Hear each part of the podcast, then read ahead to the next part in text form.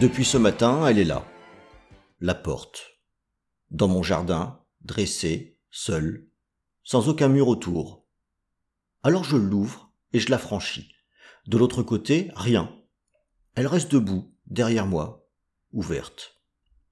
Bon, je me poserai la question plus tard, là il faut que je me dépêche un peu, je dois aller chercher le pain. Un peu perturbé, je ne suis pas très attentif et je ne regarde pas avant de traverser.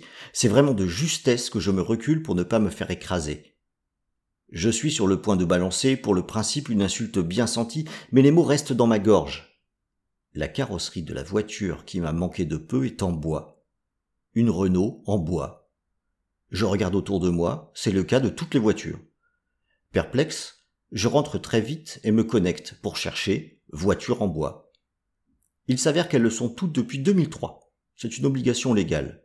Je creuse la question et découvre que pour lutter contre le réchauffement climatique, on a eu de nombreuses lois cherchant à limiter au maximum notre impact sur l'environnement. Les mines ont un impact épouvantable, tout ce qui peut être fait en bois est donc euh, fabriqué en bois. D'ailleurs, j'ai une drôle de sensation sous la main. Je jette un œil, ma souris est également en bois. Le plastique est donc sans doute aussi concerné. Je me demande ce qui m'arrive.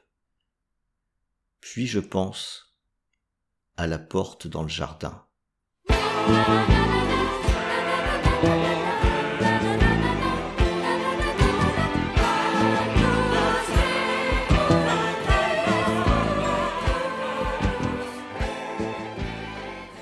Cette introduction pour vous présenter un tout nouveau podcast, La Porte.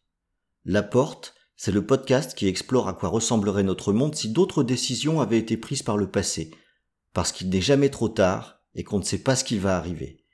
Des hypothèses les plus folles aux plus sérieuses, la porte s'ouvre sur ces mondes parallèles, et ensemble nous allons les explorer. N'hésitez pas, venez avec moi et prenez la porte.